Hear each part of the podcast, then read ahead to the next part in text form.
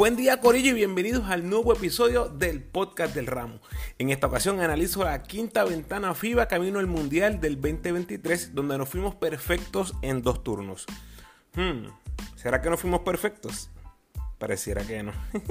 ya ustedes saben cómo es. Voy a hablar de la gran mayoría de jugadores, observaciones, datos curiosos, muchas estadísticas y vamos a regresar a la previa a ver si se hizo realidad alguna de las cosas que les dije. Y al final hablamos un poquito de la crucial ventana de febrero. Recuerda seguirme en tu red social favorita, Instagram, Facebook y Twitter como El Ramo Opina. Por favor, dale like al post, compártelo, comenta y suscríbete a mi podcast en tu plataforma favorita. Además, me puedes enviar tus preguntas o sugerencias a elramoopina.gmail.com o en cualquiera de mis redes sociales. Puedes apoyar al ramo convirtiéndote en patrocinador del podcast y lo puedes hacer a través de Anchor con 10, 5 o un pesito al mes.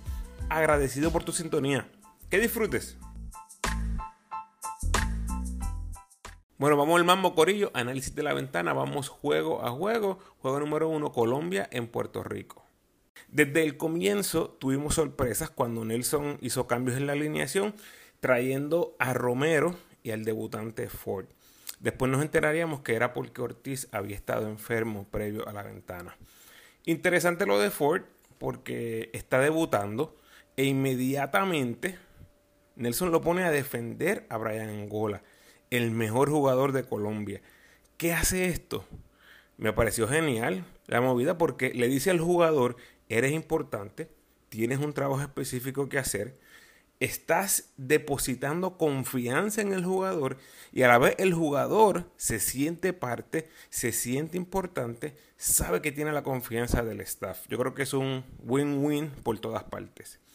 No sé si se dieron cuenta, pero en el mismo primer parcial sucedió lo que les dije en la previa. Romero y Condit a la vez, esa era una combinación que quería ver, pero más importante era probar la zona, cerrando la pintura y dándole el tiro a distancia a Colombia. Lo cierto es que la ejecución estuvo fatal. La zona provocó penetraciones, obviamente eso es lo que tiene que pasar, pero se estaban produciendo canastos en la pintura. Y después, para completar, cuando sucedía lo que queríamos que pasara, que era el tiro de tres colombianos, no podíamos recoger el rebote defensivo. Y no era la estatura, Corillo. La línea frontal de Puerto Rico era de 6'10, 6'8 y 6'8. La de Colombia era 6'9, 6'7 y 6'5. es normal que el tiro de tres cree un rebote largo. Puede pasar pero que siempre lo recoja Colombia, por favor.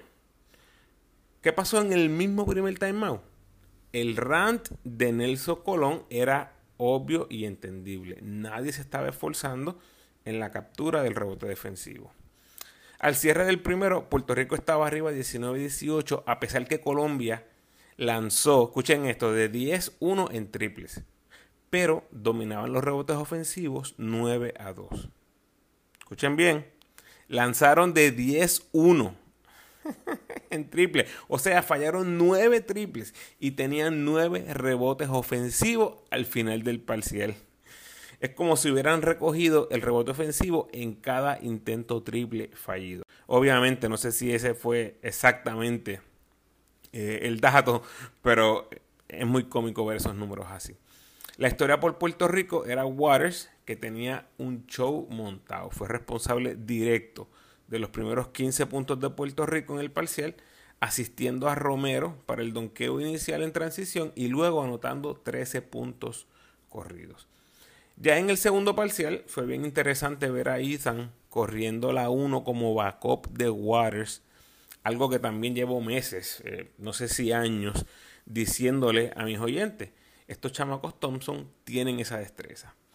En este parcial surgen como protagonistas Chris Ortiz y Steven Thompson, y es muy importante que los mencionemos por diferentes razones.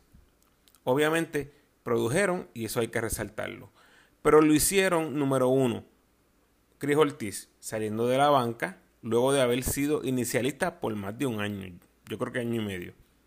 Luego nos enteramos, como ya les dije, que estaba enfermo. Y número dos, Stephen, que terminó completamente fuera de la rotación en la AmeriCup. y ahora aparentemente iba por las mismas. no tengan duda de eso. Pero Nelson Colón vio que Mojica no las tenía todas consigo, que fue el Churingal backup inicial. Le dio 5, 6 minutitos. No la tienes, viene otro, como debe ser. Mojica no la tenía. Steven era el 10 en la rotación, como les dije en la previa. No tengan duda. Lo que pasó aquí es que el 9 no produjo y ahí está tu break para Steven. Crédito a Steven Thompson por aceptar su rol y estar listo para aportar. Ortiz terminó el parcial con 5 puntos, 2 rebotes y una asistencia y Steven terminó con 8 puntos y 3 rebotes. Y también hay que resaltar la defensa de Collier, Romero y Condit en la pintura. Se estaban fajando, aunque no fueran parte de la ofensiva. Y lo menciono porque al final del segundo parcial fue la primera vez que vimos a Condit recibir el balón en el poste. En esa jugada, ¿verdad? Lamentablemente, eh, la jugada terminó en error. Josh Condit terminó la primera mitad con cero intentos al canasto. Nos llevamos ese segundo parcial 20-17 y seguíamos al frente 39 a 35 al cierre de la primera mitad. En ese momento, Colombia lanzaba 4 en 18 en tiros triples por el libro para nosotros. Perfecto. Puerto Rico debería estar arriba al menos por doble dígito, pero Colombia ganaba los rebotes ofensivos 13 a 4 y esa era la diferencia del partido en ese momento.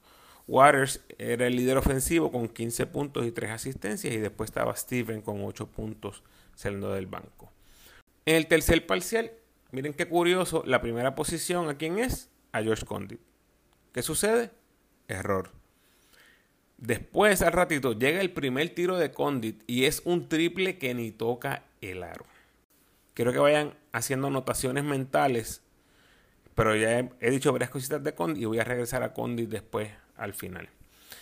En cuanto al colectivo, la gestión defensiva estaba ahí y se veía más enfoque en los rebotes. Eso es muy importante. Ofensivamente, aparece Clavel dirigiendo la ofensiva con nueve puntos pero en defensa, Colombia nos apagó la luz como Luma y se pusieron dulces en el triple y nos pusieron a sufrir yéndose arriba tarde en el tercer parcial. La historia de este parcial fue el triple. Puerto Rico lanzó 1 en 9 y Colombia lanzó 7 en 13, que si no es un récord para ellos debe estar bien cerca de ser el récord del equipo. Colombia anotó 24 puntos en ese parcial, que fueron 7 triples, un doble bajo el canasto y un tiro libre. Hashtag baloncesto moderno. y no era un solo jugador, por si acaso, todo el equipo parecía estar invitado a la fiesta. El primer canasto de Condit llegó a 30 segundos de terminar el parcial, con Donqueo a dos manos, y Colombia cerraba ese parcial arriba 59 a 58 sin lugar a dudas, olía a offset el Clemente o tal vez olía a dos o tres cosas más. Cuarto parcial, empezamos 10 a 2. Y la verdad es que aunque Colombia batalló hasta el final, la victoria nunca estuvo en duda. Después de ese rally 10 a 2, comenzando ese cuarto parcial, nos despegamos y fue definitivo. Nelson cierra el juego con Waters, Clavel, Steven, Ortiz y Romero. Sencillamente con los mejores cinco que estaban jugando ese día. Así que aplauso por eso ante Colombia. Porque después ante Uruguay nos colgamos. Y ya vamos a llegar ahí. Y también tengo que mencionar que Nelson pide timeout con 13.8 segundos y ganando por 9. so, eh. Corillo, así es como se debe jugar desde el día 1 en estos clasificatorios. Escuchen, por favor. Todos los partidos son importantes y el margen siempre es importante. No solo ahora, que solo faltan dos o tres juegos. Desde el juego número uno. Ahora tenemos, todo el mundo estaba hablando del bendito diferencial de puntos. Siempre es importante. Porque si los dos equipos que terminan en cuarto lugar, en cada grupo, quedan empates, El boleto al mundial se lo dan al que mejor diferencial tuvo. Así como lo oye. De vuelta al juego. Nelson pide tiempo y ¡pum! Cae el triple de Clavel. Excelente. Aplauso en pie para Nelson y el staff. Puerto Rico vence 91-79 en un partido donde Colombia anota 13 triples, pero falla 11 tiros libres. Ahí sentenciaron su muerte. El pronóstico del ramo, ganábamos por doble dígito. Búscalo, dijo. La victoria sobre Colombia no los eliminaba en ese momento, pero con los resultados del otro grupo al par de días quedaron oficialmente eliminados. Al punto que ni Brian Angola ni Juan Tello participaron con su equipo ante Estados Unidos, o sea, ya estaban eliminados. Cuesta creer que vayan a regresar para la ventana de febrero. Vamos a hablar de eso al final. Juego número 2, Uruguay en Puerto Rico. Entró Parker por Collier y qué clase de partido nos daría Parker. Vamos al primer cuarto, empezamos con Waters, Clavel, Ford, Ortiz y Condit. Condit, el primer intento del canasto, jugada de pick con Gian. Interesante que después de un partido donde apenas se buscó a Condit, rápidamente lo buscamos en la primera posesión en este partido. Vuelvo y repito, recuerden esto de Condit en lo que voy a mencionar más adelante. Ford con movida espectacular, anota sus primeros puntos en la selección, ya bota las maripositas, este, se le fue el frío olímpico como decimos. Batista comienza castigando en la pintura desde tempranito, estableciendo cómo jugaría Uruguay, de adentro hacia afuera, como en los mejores años del uruguayo. Otro que Bajo las circunstancias se tiró el juego de su vida. La historia aquí fue el triple en ese primer parcial. Los primeros cinco minutos no entra el tiro exterior de Puerto Rico. Uruguay ya tenía tres triples. Estaba Uruguay ganando 13 a 6. Puerto Rico de 3-0 en triples. Uruguay de 6-3 en triples. Se habían ido en una racha de 11-0. Uruguay insistía en Batista. Pero en ese primer timeout, no sé si se dieron cuenta, Batista estaba muerto. casi pidiendo oxígeno. Uruguay ganando 20 a 8. Par de jugadas más adelante. Cris Ortiz, con lo que como único puedo describirlo, es un doble helicóptero. Posiblemente el primer error atroz de los árbitros, en lo que confieso fue uno de los peores arbitrajes que he visto en mucho tiempo, y me refiero para ambos lados. Granger eh, con tremendo tablazo al final del primer parcial. Ese triple despega a Uruguay 23 a 12. Y ahí Puerto Rico llevaba de 5-0 en triple, Uruguay 5 en 10. Esa diferencia de 5 triples, o sea, 15 puntos, sin lugar a dudas, era el factor más importante. Batista 4 puntos y 4 rebotes tempranito, o sea, setting the tone en la pintura pero el triple ya estaba cayendo para los uruguayos y eso era bien, bien preocupante. Segundo parcial, Nelson trae a sus perros, a sus vaqueros, Mujica y Romero. A otros dos perros más, en Ortiz y Jadel. Y a un Steven Thompson que en ese momento tiene la confianza por las nubes. En su mente es el go-to guy ofensivo de la escuadra. Y ya sabemos lo que pasó. La avalancha boricua Thompson destapa el aro con triple. Ese fue el primero de Puerto Rico. Luego canasto en penetración. Luego otro triple. Ahí están 8 puntos corridos. Nos pegamos 23 a 20. Después Condit se roba el balón. Asiste a Steven Thompson para dos puntos. Y ahí nos vamos arriba 24 a 23. Corillo. Parker. Todavía no ha jugado un segundo en el juego. 10 errores de Uruguay eran la historia hasta ese momento. ¿Qué pasa? Salimos del timeout, par de jugadas. Tremenda energía de Josh Condit hablándole a la fanaticada. El gringo dice, feeding off the crowd. Estaba alimentándose de la fanaticada. La siguiente jugada, Condit estaba tan y tan y tan emocionado que comete falta personal, se la pitan y después en su reacción le pitan la falta técnica.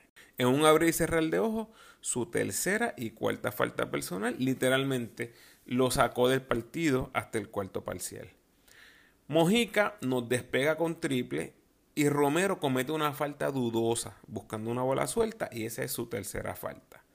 Ahí tiene que entrar Parker a mitad del segundo parcial con el juego 27 a 25. Primera jugada de Parker, rebote ofensivo y dos puntos. De ahí en adelante, ¿qué clase de cinco minutos se ha tirado Parker? Dos puntos, siete rebotes, cinco de ellos ofensivos, una asistencia y un bloqueo. Como dice el gringo también, eh, T-Match, The Unlikely Hero. Sin lugar a dudas, la historia es Parker. En esos cinco minutos se comió la cancha.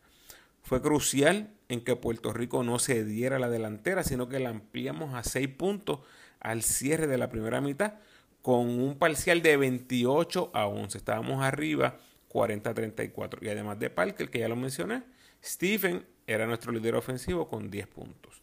Por Uruguay, Batista 6 puntos y 9 rebotes. Era el líder, pero esos 5 errores, 5 regalitos para Puerto Rico, eran muy, muy importantes también se da algo interesante que es que se vira a tortilla. Puerto Rico, como les había dicho, en el primer parcial de 5-0 en triple, el segundo parcial de 10-6.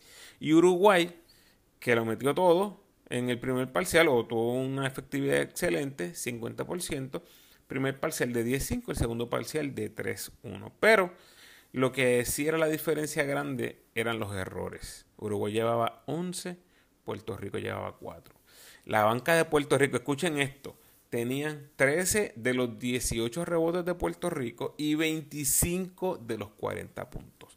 En ese momento, Puerto Rico ganaba los puntos por errores 14 a 2, los puntos en fast break 10 a 2 y los puntos del banco 25 a 3.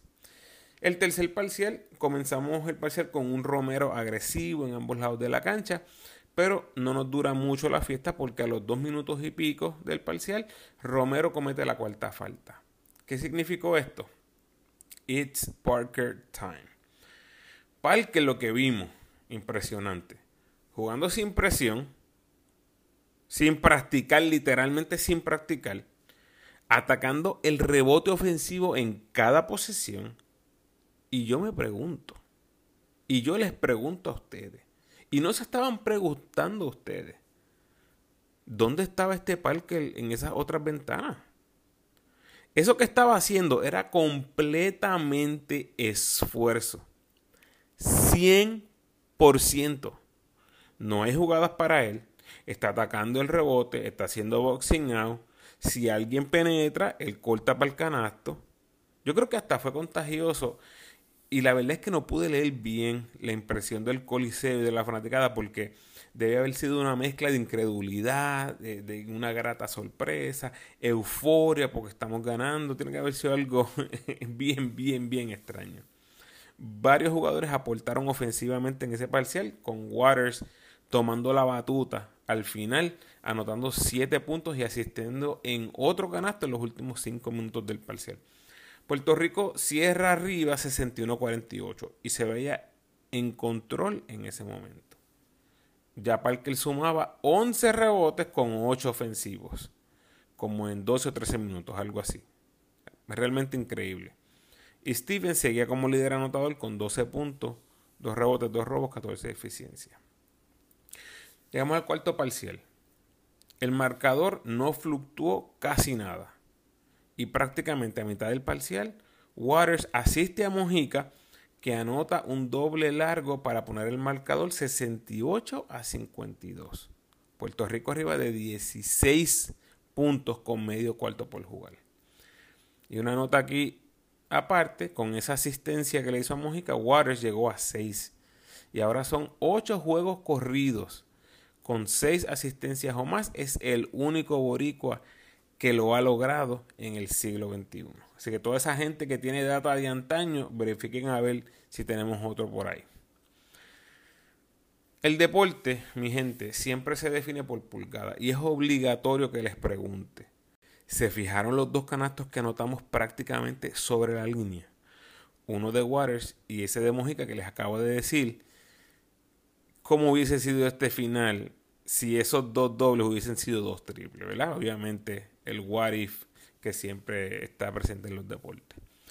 Y como el deporte es así de cruel, después de la asistencia de Waters a Mojica, obviamente tenía que venir el error que por televisión, como yo lo veo, se ve tan y tan simple. Cuando Waters bota la bola entre dos boricuas, ambos igual de solos. Les prometo que inmediatamente pensé, wow, ¿será ese el error que nos cueste? Bueno, obviamente la respuesta se la dejo a ustedes. Entonces, a los 4.18 traemos a Clavel, que no ha podido hacer un canasto en el juego, y entra por Steven Thompson. El único jugador que se ha visto bien en ofensiva toda la noche y toda la ventana, para serles honesto. Yo digo como que, ¿cómo es posible? Y eso no es lo peor de todo. Lo peor es que Steven no volvió a ver la cancha el resto del partido. Ahí nos colgamos, Corillo. Yo sé quién es Clavel. Yo sé que le gusta el momento grande. En ese juego no la tenía. Steven era la decisión correcta. Sorry, pero así lo veo. De ahí en adelante sufrimos como bien estamos acostumbrados. Batista y Granger poco a poco fueron sumando y como dice el dicho, chavo a chavo se llega al peso. O en este caso, chavo a chavo descontaron los 16 puntos y lo convirtieron en menos 8.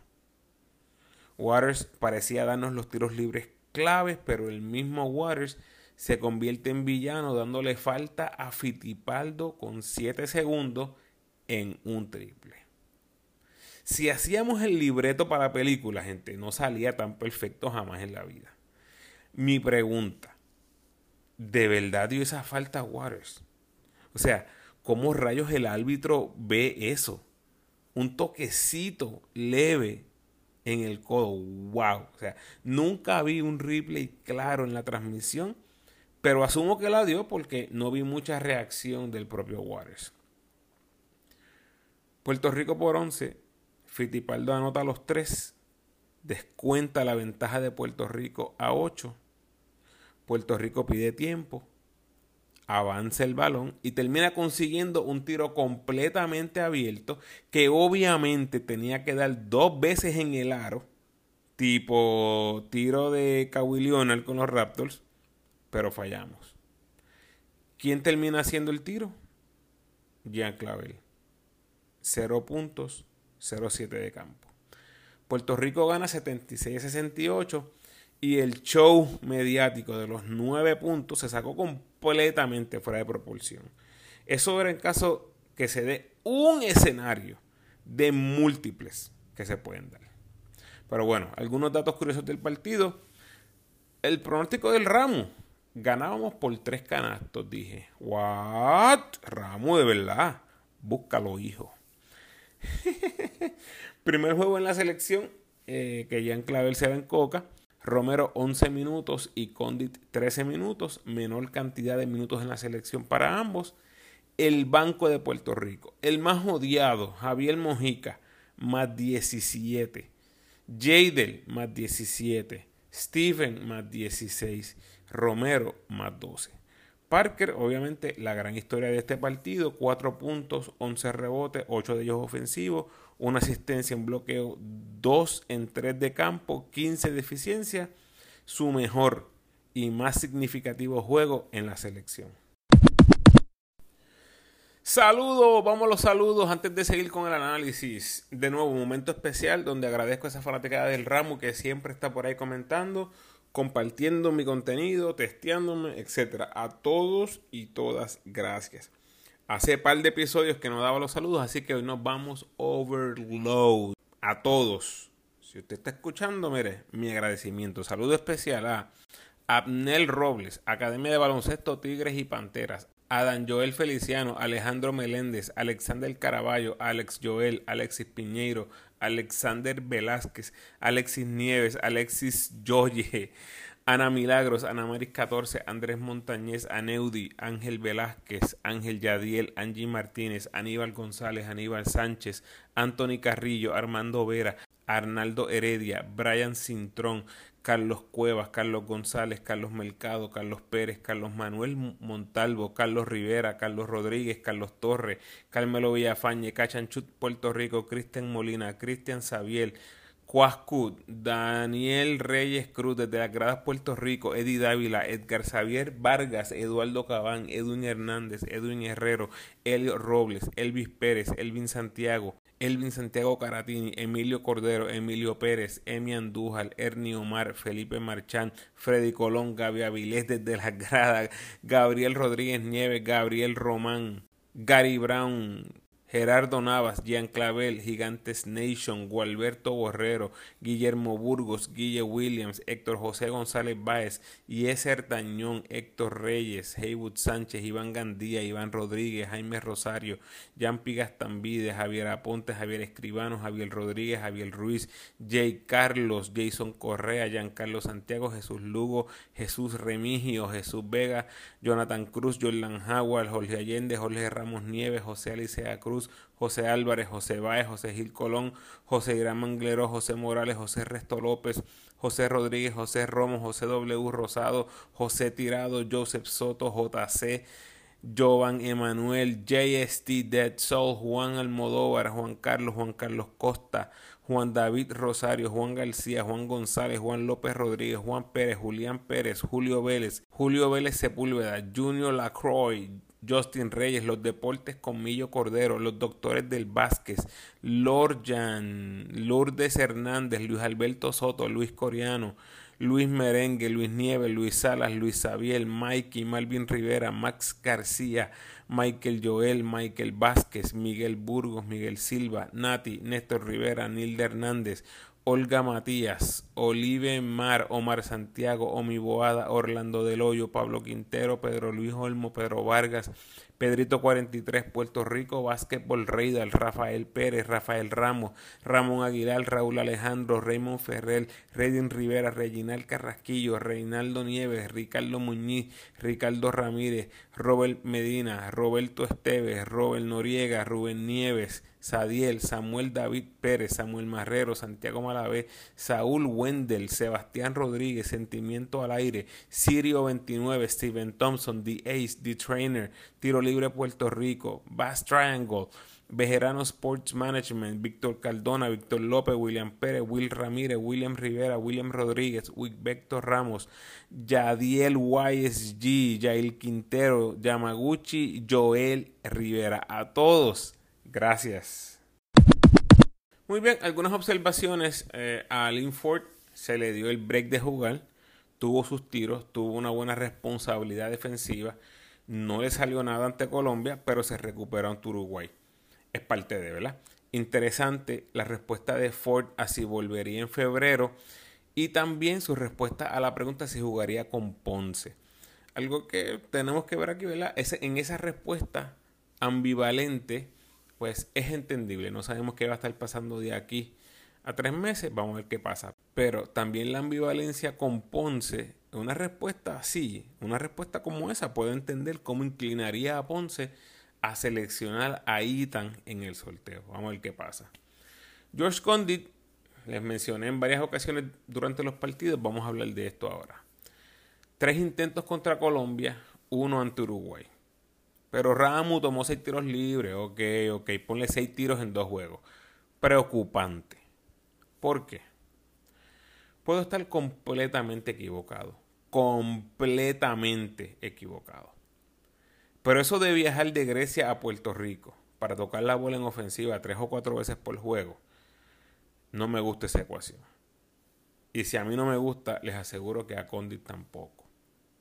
Lo que quiero decir con esto es que no me sorprendería para nada que en alguna de estas ventanas próximas Condit no venga por falta de toques o disgusto. Spoiler alert, no sería el primero. Hay varios jugadores en esa lista. No les gusta su rol en el equipo, no me invites. Y si me invitas, no voy a ir. Para mi gusto, lo vi demasiado tiempo en el perímetro. Bien similar a lo que veíamos con Casiano, los hombres grandes que pasan demasiado tiempo fuera de la pintura. Todo parece indicar que no hay confianza en el juego ofensivo que nace del poste. Y aclaro algo, eso va a llegar mientras Condit se siga desarrollando. Pero ir a él una o dos veces por juego, repito, no es negocio. ¿Por qué dices eso, Ramos?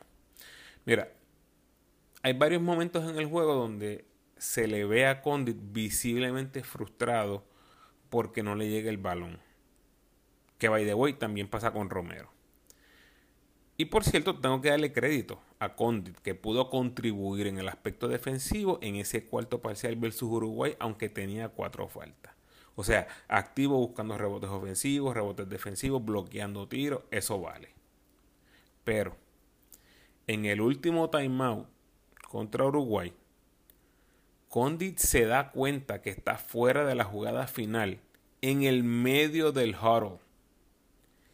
Y todo el tiempo, desde que se dio cuenta que estaba afuera, estuvo haciendo que no con la cabeza, moviéndola, haciendo el gesto de que no, no, no, no, no, no, no. Frustrado porque lo habían dejado fuera. Él pensaba que estaba dentro de la jugada. Les he dicho muchas veces en mi podcast que no sabemos cómo estos chamacos vean esto de viajar y representar a Puerto Rico para después no ser parte o no ser parte como ellos quieren ser parte. Miren el caso de Ethan, fuera de la rotación para el segundo juego. Y lo usaron como point guard backup ante Colombia. ¿Me sorprendería si no viene en febrero? Para nada. ¿Me sorprendería si no viene Condit? Para nada. Repito, no serían los primeros. Y yo no estoy diciendo aquí que Condit no viene en febrero.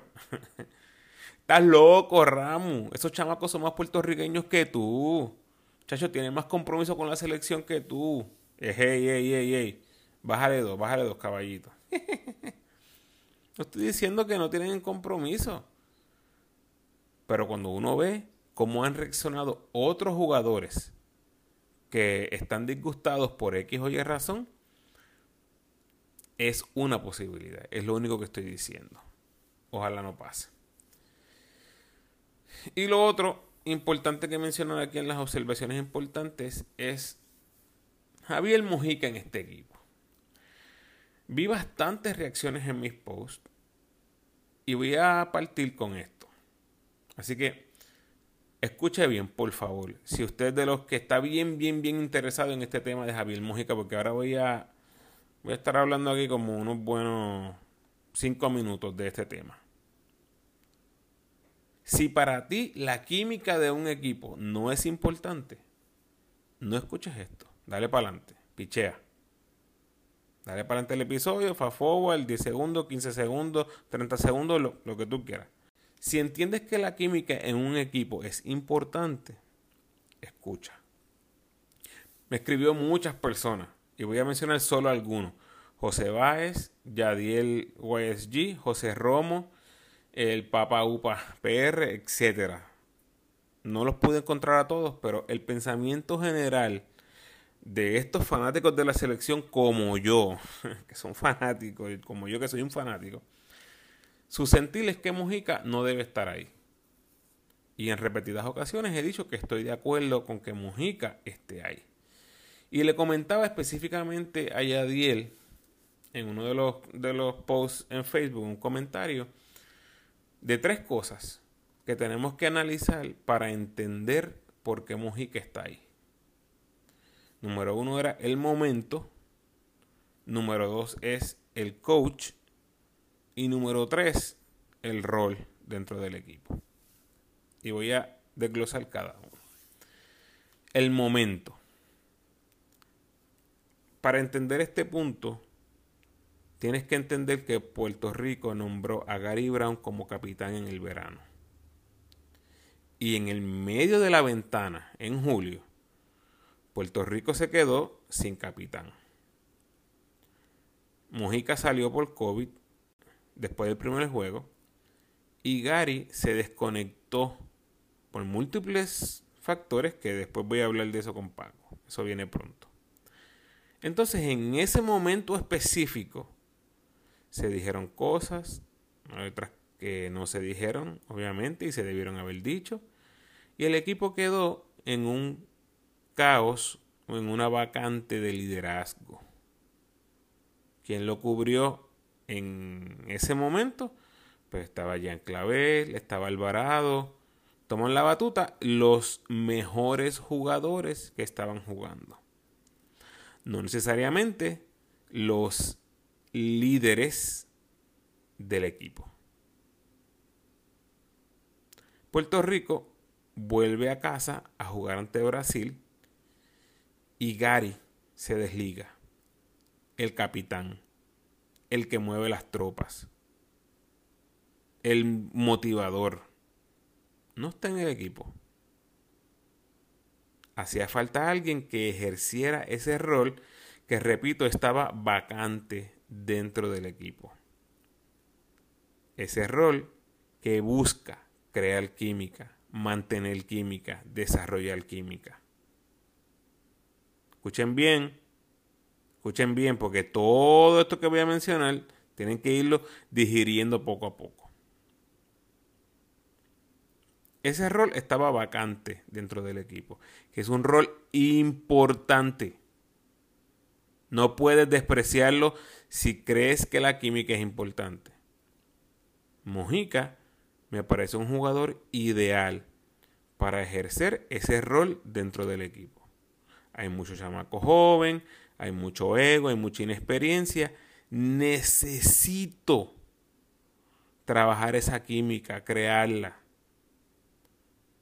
Y en eso son muy buenos los veteranos. Mojica es el más experimentado del grupo en el equipo nacional y podríamos argumentar es el mejor capitán en el BCN. Por lo que vemos de afuera. Un camerino sin capitán en control es tierra de nadie o puede ser tierra de guerra o puede ser un área de descontrol, desconfianza, etc. Me llamó mucho la atención cómo Jean Clavel, antes de la ventana, hace un video precisamente hablando de la importancia de Javier Mojica como capitán. Me parece que escribí en algún lugar en las redes, este, nada más con el testigo o algo así. Así o más claro, creo que eso fue lo que dije. Así que este es el primero, el momento, lo que estábamos viviendo y lo que trajo Javier Mojica cumpliendo las funciones de ese capitán. Punto número dos, el coach. Nelson Colón es el coach de los Vaqueros de Bayamón. El capitán del equipo también es un puente entre el equipo y el coach. ¿Qué mejor persona para hacer ese puente que Javier Mojica con su coach de los Vaqueros de Bayamón. Ya tiene la confianza del coach, es prácticamente el mismo rol que cumple con los Vaqueros y cualquier cosa que esté pasando entre los jugadores internamente, Nelson Colón puede estar seguro que Mojica va a transmitir ese mensaje. Eso no pasa con cualquier jugador. En esta ocasión, el pareo Nelson Mojica es el perfecto para Nelson Colón, obviamente. ¿Y quién escoge los jugadores para el equipo nacional? Nelson Colón, imagino, tiene algo que decir al respecto con su equipo de trabajo. Así que ese es el punto número dos, el coach. Hace mucho sentido, ¿verdad? Obviamente. Y por último, tal vez el más debatible, el rol dentro del equipo. No, Ramo, que Mojica está explotado, no merece estar en los 12. Perfecto. La pregunta es simple. ¿A quién ustedes quieren? Alfonso Plomer dijo que no. John Holland, que jamás pasaría con esta selección por lo que pasó en el pasado. Pero igual, John Holland no puede porque está en Euroliga. Euroliga, los jugadores de Euroliga no salen a jugar con sus selecciones. Jordan Howard estaba lesionado. Jared Ruiz juega con Nicaragua. No puede jugar con Puerto Rico. Taekwondo Rolón. Chavas Napier. Isaac Sosa. Bebo Colón. Yerrel de Jesús. Se quitó, se retiró. Mike Rosario. Guillermo Díaz. Jabari Yosaya. Gaby Velaldo. Carlos Emory. Benito Santiago. Jason Page. David Huerta. Después de lo que vimos en el BCN. Jay Crawford. Erika Ayala. ¿A quién? De esos que pudieron haber ido, que yo mencioné, usted va a tener un gran problema convenciéndome que pueden hacer mejor papel que Mojica, quien a los 38 años todavía es uno de los mejores churingals del patio y a la gran mayoría de esos que les acabo de mencionar se los pasó por la piedra tan cercano como en el torneo pasado del BCN, donde Mojica terminó MVP de la final. Mojica no está simplemente porque Nelson lo necesita de capitán. Mojica ha hecho y está haciendo su trabajo en el rol que le pongan en la selección. ¿Es una superestrella? No. ¿Va a cargar el equipo? No, no es su rol su rol como jugador es específico, salir del banco, eh, ayudar en lo que pueda, defender fuerte. En febrero le tiró un juegazo a Estados Unidos. En septiembre en el América volvió a tener un buen desempeño ante Estados Unidos. Y ahora vimos como nuevamente acepta su rol viniendo del banco. No le salió nada ante Colombia. Todo el mundo pidiendo la cabeza de Mojica todo el mundo llevando espadas y hachas al Roberto Clemente para cortarle la cabeza a Mojica o a Anderson Colón, al primero que se encuentre, porque parece que es un pareo. No le salió nada ante Colombia y ahí estaba dirigiendo el equipo con su liderazgo. ¿Ves? Porque el capitán no depende de que le salgan o no le salgan las cosas en la cancha. Tiene roles mucho más importantes, funciones mucho más importantes que cumplir dentro del equipo. No le salen ante Colombia, siguió dirigiendo el equipo con su liderazgo. Después ante Uruguay fue crucial con esa segunda escuadra. Ya les dije que terminó más 17 el tiempo que estuvo en cancha. Sorry Corillo, por el momento yo sigo viendo a Mujica como un claro miembro de la selección por necesidad y circunstancias extraordinarias, sí, pero también por mérito propio. Vamos a los datos curiosos. Número uno, saludos a Edgar Vargas, quien era parte del equipo de trabajo de Guapa Deporte en la transmisión de los partidos. Durante una entrevista con Tremont Waters hizo referencia a una estadística que compartí en mis redes sociales, que yo recuerde la primera vez que se reconoce algo de lo que estoy haciendo, guardando y organizando toda la data estadística de la selección. Así que muchísimas gracias, eh, Edgar Vargas.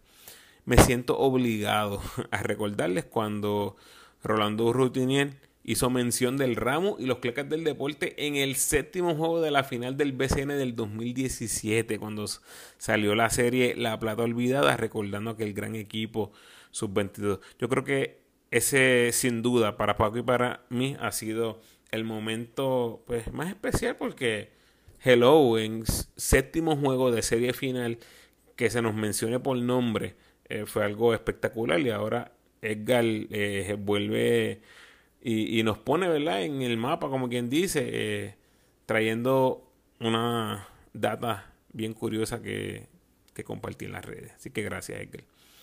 Steven Thompson mejores dos juegos en la selección en esta ventana 17 puntos por juego, 5 rebotes, 11 triples, anotó 6 eh, y 4-4 en tiros libres en 23 minutos por juego. 17 puntos por juego en 23 minutos por juego. Wow, papo, 20 de eficiencia. Waters, como ya les dije, 8 juegos corridos con 6 asistencias o más y 6 juegos corridos con un robo o más.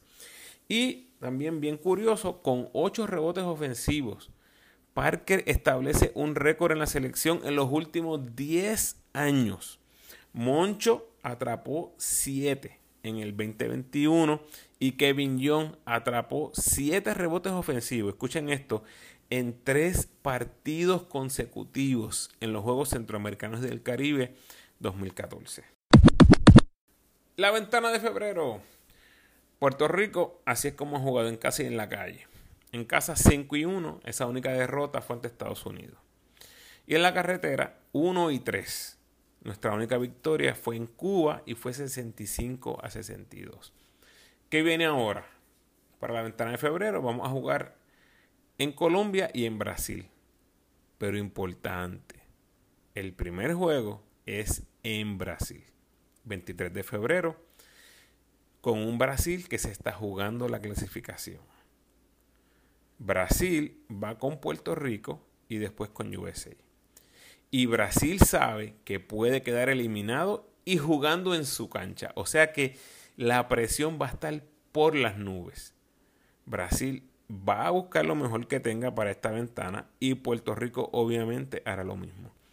Ya les ganamos con el partidazo de Waters, o sea que eso también a ellos les sirve de gasolina y motivación. El 26 de febrero en Colombia, que ya está eliminado. Tengo mis dudas si realmente Colombia va a contar con los servicios de sus jugadores estelares, específicamente Brian Angola, porque está activo en el baloncesto europeo. Entonces, ya vi que no quiso jugar con Estados Unidos o le dijeron que no jugara. Algo pasó que no estuvo con su equipo para enfrentar a Estados Unidos. Entonces, ¿por qué voy a esperar que venga a jugar en febrero cuando las ligas en Europa están en sus momentos finales, en sus últimas semanas de temporada, para venir acá a jugar con un equipo eliminado arriesgando una lesión? O sea, yo no lo veo pasando. Ramu, Puerto Rico clasifica. Por favor, Corillo, vamos a dejar esas preguntas por el momento. Faltan tres meses para esos partidos. ¿Ustedes saben cuántas cosas pueden pasar en tres meses? Antes se jugaban estos premundiales ahí, uno tras otro, pum, pum, pum. De un día a otro no aguantaba mucho análisis. Había que salir a ganar. Pero ya sabíamos que teníamos en el equipo y cómo se iban viendo las fortalezas, las debilidades, etc. Ahora mismo no tenemos idea de quiénes serán los 12 para febrero. Podemos especular, claro está, pero no vale la pena, mi gente. Faltan tres meses. Y lo que se va a jugar en esa ventana son 12 juegos. Ramu, habla de los escenarios, por favor. Miren, con esto se los digo todo. Argentina, Venezuela, Dominicana. Ninguno está seguro en el Mundial. Cualquiera de esos tres puede quedar cuarto y quedar fuera del Mundial. Hello. Matemáticamente es posible. Ah, Ramu, sé realista. Corillo, en el básquet no hay nada escrito.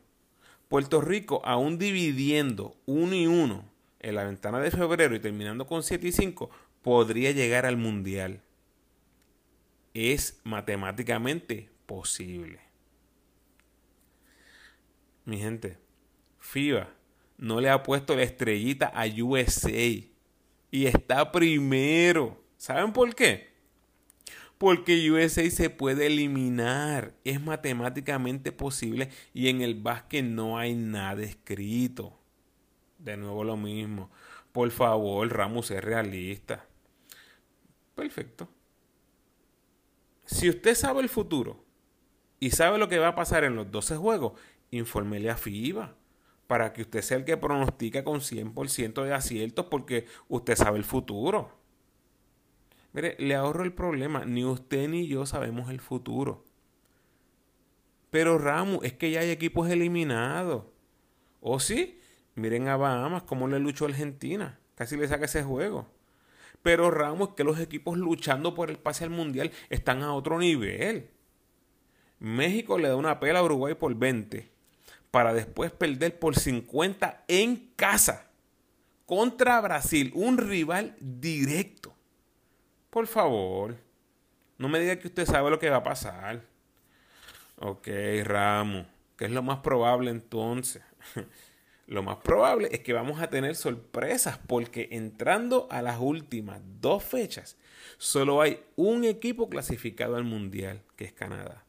Y los otros seis espacios están disponibles, lo que significa que todo el mundo va a estar jugando partidos de vida o muerte. Todo el mundo. Lo que les puedo asegurar es que ese jueguito 23 de febrero, Puerto Rico en Brasil, donde sea que decidan jugarlo, va a ser un lleno total en Brasil, con toda la presión en los brasileños. Para bien o para mal para Puerto Rico, esa es la que hay.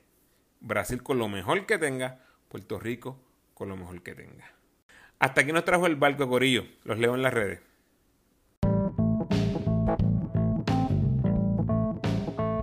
Gracias por sintonizar, Corillo. Por favor, ayúdenme compartiendo este episodio en sus redes sociales y con todos los fanáticos del equipo nacional que conozcan.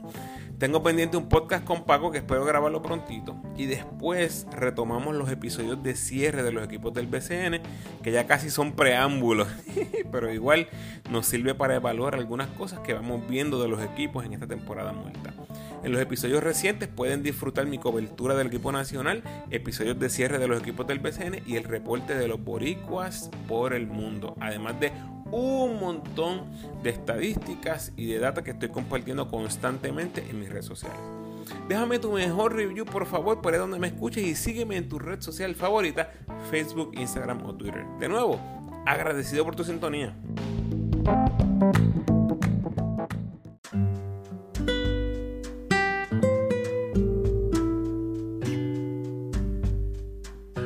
El pensamiento de hoy. No se olviden de hacer el bien y de compartir con otros lo que tienes, porque esos son los sacrificios que agradan a Dios. Bendiciones.